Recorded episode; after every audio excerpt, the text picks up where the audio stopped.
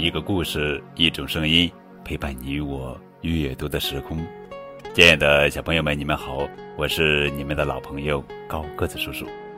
今天要讲的绘本故事的名字叫做《蚂蚁飞起来了》，作者是李承实著，李太水绘，陈爱丽翻译。微风轻拂的初夏，雄蚁们纷纷飞了起来，看上去密密麻麻的。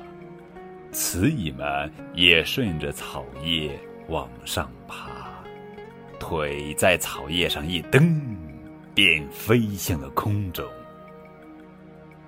蚂蚁们这是要干什么呢？原来，它们要飞去交配。雄蚁在交配之后就死去了，但雌蚁的生活才刚刚开始。它将成为新的蚁后。它先扯掉没用了的翅膀，接着找了一个可以修筑蚁穴的地方。蚁后先用嘴挖出个小洞，然后在洞中产卵。第一批产下的卵只有十枚左右。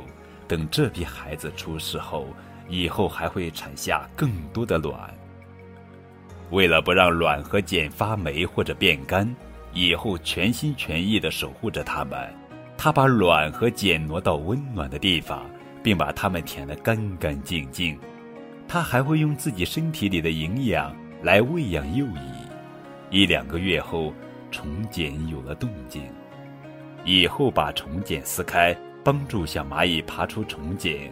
就这样，他的第一个孩子出世了。最先出生的蚂蚁都是公蚁，它们的身材比蚁后小得多，却都是天生的干活好手。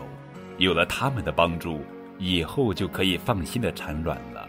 在以后产卵期间，公蚁们要负责照顾卵、幼蚁和茧，还要给不能觅食的蚁后喂食。泥糊菜上长满了蚜虫，也爬满了蚂蚁。蚂蚁们在干什么？原来，它们在舔蚜虫屁股里排出来的蜜露。当蚜虫的天敌七星瓢虫出现时，蚂蚁们会挺身而出，赶走瓢虫，保护蚜虫。工蚁的力气非常大，它们能搬起比自己身体大好几倍的昆虫尸体。有时，它们会把大块的食物。分成几块搬回蚁穴。不好，癞蛤蟆来了！它的长舌头一瞬间就把蚂蚁卷进嘴里。蚂蚁们还要格外小心蜥蜴、蜘蛛和蜜蜂。但是，不论癞蛤蟆多厉害，只要蚂蚁们聚到一块儿，就没什么可怕的。如果蚂蚁们团结起来，癞蛤蟆反而可能成为蚂蚁们的食物。蚂蚁就是这样一起劳动、一起生活的昆虫。工蚁们发现了一座香气四溢的饼干山，他们花了整整一天的时间，进进出出好多次，终于把饼干山搬回了家。个头较大的兵蚁们挥舞着触角，守卫着蚁穴。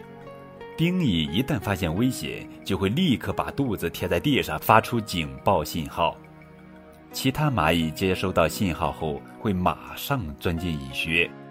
哎呀！两窝蚂蚁打了起来，咬、刺、拽、啃，蚂蚁们结实的下巴和腿拧成了一团。蚂蚁是天生的战士，遇到敌人时，他们会表现得十分勇猛，团结一致，誓死退敌，绝不退缩，直到一方全部死光，战斗才会结束。战斗结束后，又要扩大蚁穴了。在冬天来临之前，蚁后在蚁穴中不断的产卵。现在蚂蚁家族的成员已经超过了一千只，工蚁挖出了更多的洞穴，搬来了更多的粮食，忙忙碌碌地照顾着这个庞大的家族。秋天到了，蚂蚁们变得更加忙碌了。很快，呼啸的寒风会把满地的种子吹向四方。在这以前，要更加努力地搬运食物才行。当冬天来临的时候，蚂蚁们在干什么呢？